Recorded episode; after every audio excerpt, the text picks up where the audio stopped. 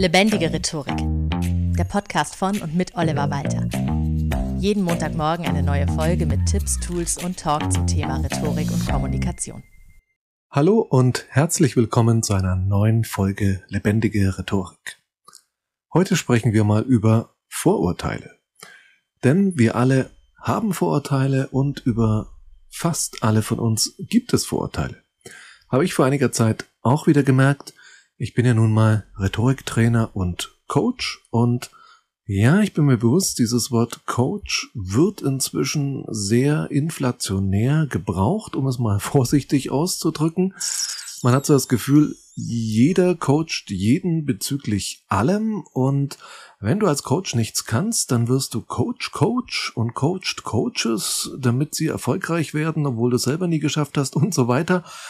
Also ja, ich merke, sobald ich sage, ich bin Coach, dass manche Leute schon so reagieren, so, oh. Deswegen sage ich inzwischen meistens nur noch, dass ich Rhetoriktrainer bin. Und Kabarettist eben. Ja, selbst Kabarettist, selbst Comedian äh, ist letztendlich heutzutage seriöser als der Begriff Coach. Und das finde ich sehr schade, weil Coaching an sich etwas sehr Hilfreiches und Sinnvolles ist wenn es eben nicht in dieser inflationären Weise gebraucht wird, dieser Begriff, und sich alle möglichen Leute Coach nennen können, weil der Begriff einfach nicht geschützt ist. Ja, das ist sozusagen meine Motivation für diese Folge, vor allem weil es ein rhetorisch unglaublich wichtiges Thema ist. Inwieweit Vorurteile für dich hilfreich sein können, aber eben auch nachteilig. Die Frage ist überhaupt, warum sind so viele Menschen empfänglich für alle möglichen Arten von Vorurteilen und Raster und Schubladen und so weiter? Es gibt ja auch inzwischen diese seltsamen Persönlichkeitstests im Internet. Vielleicht hast du das schon mal gesehen in den sozialen Medien. So von wegen der Anfangsbuchstabe deines Vornamens und die Quersumme deines Geburtstagsdatums verraten, was für ein Liebhaber du bist. Was ist dein Lieblingstier und so weiter. Meistens dienen diese Tests ja nur dazu, an deine E-Mail-Adresse und möglichst viele Hinweise auf dein Passwort zu kommen, eben Lieblingstier, Lieblingsfarbe, Geburtsdatum und so weiter. Und trotzdem, obwohl man das ja weiß, scheinen Menschen das Bedürfnis zu haben, bei sowas mitzumachen. Wie auch erstaunlich viele Menschen Horoskope lesen und das angeblich auch bei jungen Menschen wieder total in ist. Ja, das Problem mit Horoskopen sind jetzt nicht diese Zeitungshoroskope, die immer so klingen, als würde jemand mit Hilfe eines Zufallsgenerators aus dem großen Lexikon der Glückskekssprüche abschreiben, so von wegen Waage. Essen Sie mehr Fisch, der ist gesund. Steinbock, bevor Sie eine wichtige Entscheidung treffen, denken Sie gründlich drüber nach. Fische, leben Sie nicht über Ihre finanziellen Verhältnisse. Ja, alles unfassbar banal, aber auch erstmal nicht weiter schädlich, im Gegensatz zu diesen angeblich seriösen und individuellen Horoskopen, die suggerieren, dass man alles über den Charakter eines Menschen weiß, wenn man nur erstmal sein Sternzeichen kennt. Ach so, du bist vage. Ja, dann ist es ja kein Wunder, dass du von paniertem Fisch zunimmst. Oder die aktuelle Situation wird so gar nicht ernst genommen, oder du als Individuum, und das heißt nur so, ja, ist ja kein Wunder, dass du dich da jetzt so aufregst. Du bist halt ein Feuerelement. Äh, wie bitte? Es gibt tatsächlich seriösere Ansätze, um die Persönlichkeit eines Menschen zu kategorisieren, wobei viele davon auch nur seriöser und wissenschaftlicher klingen, es aber vielleicht gar nicht wirklich sind. Und andere sind durchaus sehr seriös und auch wissenschaftlich, werden aber oft viel zu pauschal eingesetzt oder überinterpretiert.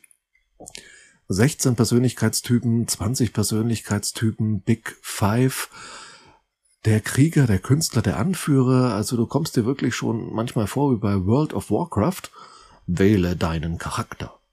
Und auf den bist du dann für den Rest deines Lebens festgelegt. Bist du eher der rote, der blaue oder der blasslilane Typ, ja, Disk, Meyer-Briggs, Lab Profile und wie sie alle heißen. Fast jeder Coach, da sind wir wieder beim Begriff Coach, hat inzwischen sein eigenes System und gibt dir Tiernamen, was weiß ich, vergleich dich mit historischen Persönlichkeiten oder Backwaren, was weiß ich. Ich bin eher der Typ Schokocroissant, aber egal.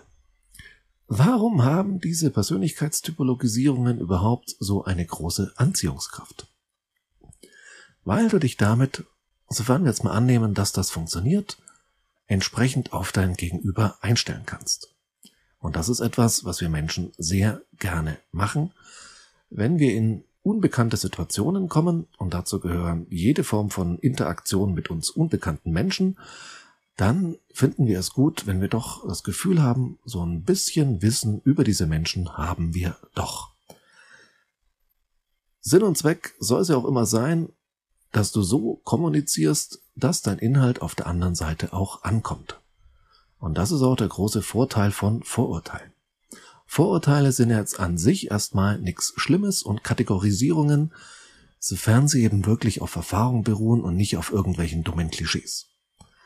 Also ich habe mit meiner Erfahrung auch gewisse Vorurteile, zum Beispiel meiner Tätigkeit als Hochzeitsredner, habe ich gewisse Vorurteile über Brautpaare, darüber, was die in dem Erstgespräch interessiert, wie ich die am besten anspreche, welche Inhalte besonders viel Zeit brauchen, welche ich besonders intensiv erklären muss und auch darüber, welche zwar objektiv wichtig sind, aber ein Brautpaar ganz am Beginn der Hochzeitsplanungen gar nicht so sehr interessieren und ich Gefahr laufe, ein Brautpaar damit zu langweilen. Vorurteile können uns also dabei helfen, Menschen erstmal einzuordnen. Und das funktioniert relativ gut, wenn du es mit einer Gruppe zu tun hast, also einem größeren Publikum zum Beispiel. Wenn ich in einer Softwarefirma für ein Rhetoriktraining gebucht bin, dann weiß ich schon in etwa, wie ich die Leute dort anspreche, welche Anekdoten und Beispiele ich auswähle, dass ich zum Beispiel eine gute Chance habe, dass Star Wars Zitate gut ankommen oder allgemein Sci-Fi. Denn die meisten Klischees haben ja irgendwo ein Körnchen Wahrheit und viele Menschen im IT-Bereich, so ist es nun mal, sind tatsächlich Nerds oder zumindest nah dran an dieser Szene. Sci-Fi, Star Wars, Big Bang Theory, alles Mögliche. Aber das ist eben eine rein statistische Geschichte. Das heißt, für eine größere Gruppe funktioniert das. Da werden genug Leute drin sitzen, die bei einem Vortrag vor 100 IT-Leuten über einen Star Wars Insider-Witz lachen. Aber über einen einzelnen ITler oder eine einzelne ITlerin sagt das halt rein gar nichts aus. Der oder die kann komplett anders ticken. Und da ist es ganz wichtig, dass ich dann jederzeit bereit bin, diesen individuellen Menschen aus der Schublade, in die ich ihn gesteckt habe, wieder herauszuziehen und in eine passendere einzusortieren. Denn das ist ja das Entscheidende. Vorurteile sind vorläufige Urteile also sozusagen Hypothesen, die jetzt erstmal überprüft werden und sich dann entweder bestätigen oder widerlegt werden. Und meistens ist es irgendwas zwischendrin, dass man merkt, ja, da stimmt schon so ein bisschen, aber nicht total. Das ist ja das Problem mit vielen diskriminierenden Vorurteilen, dass sie gar nicht auf Erfahrung beruhen, zumindest nicht auf einer vernünftigen Anzahl an Erfahrungen und gerade deshalb so gefährlich sind wie heißt so schön bei Humboldt, am gefährlichsten sind die Weltanschauungen der Menschen, die die Welt nicht angeschaut haben. Und das ist ein ganz wichtiger Punkt. Wir Menschen stecken zwar sozusagen fast schon natürlicherweise, es ist Teil der Art, wie wir an die Welt rangehen, andere in Schubladen. Das heißt, wir haben Hypothesen, wie eben gesagt, über diese Menschen. Das tun wir letztendlich eigentlich alle, wenn wir mal ehrlich sind. Aber wir mögen es auch alle überhaupt nicht, wenn das jemand anderes mit uns macht. Das heißt, es kann sich durchaus negativ auswirken, wenn dein Gegenüber bemerkt, dass du sie oder ihn in eine bestimmte Schublade gesteckt hast. Das solltest du die andere Person also trotz allem nicht zu deutlich merken lassen.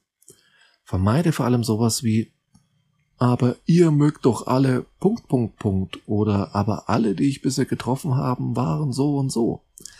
Ja, aber vor dir steht halt ein Individuum, das auch so behandelt werden möchte.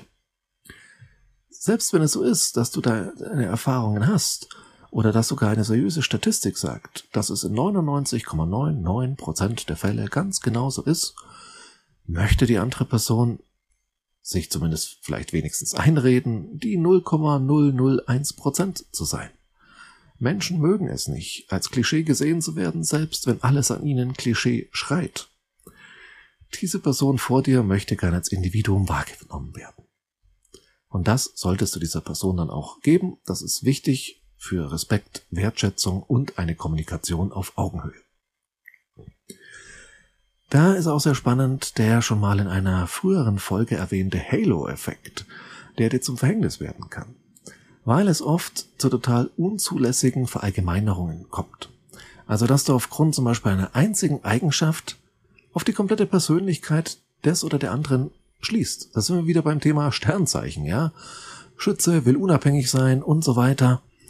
Ein übergewichtiger Mensch wird schnell als faul und disziplinlos angesehen.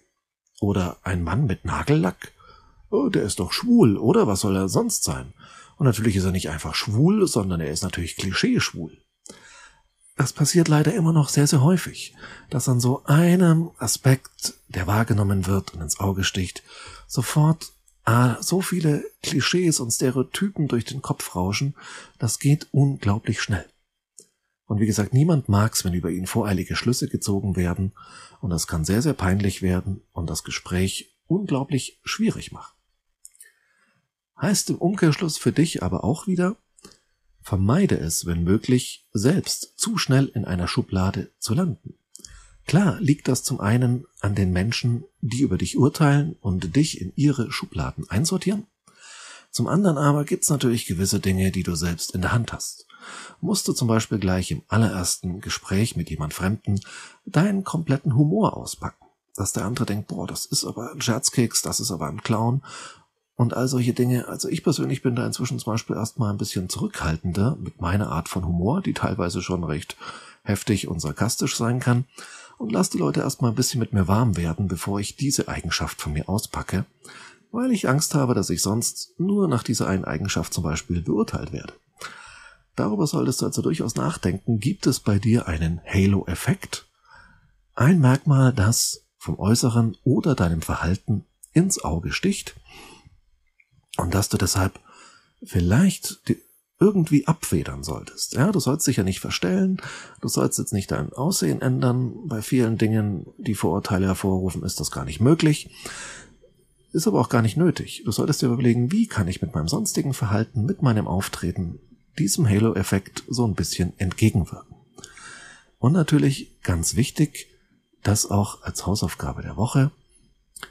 Überleg dir doch mal, wie schnell du andere Menschen, die du nicht kennst oder nicht gut kennst, in gewisse Schubladen steckst, sie sehr, sehr schnell einsortierst, was soweit okay ist, eben, aber gibst du ihnen auch die Gelegenheit, aus dieser Schublade wieder herauszuklettern und als Individuum wahrgenommen zu werden.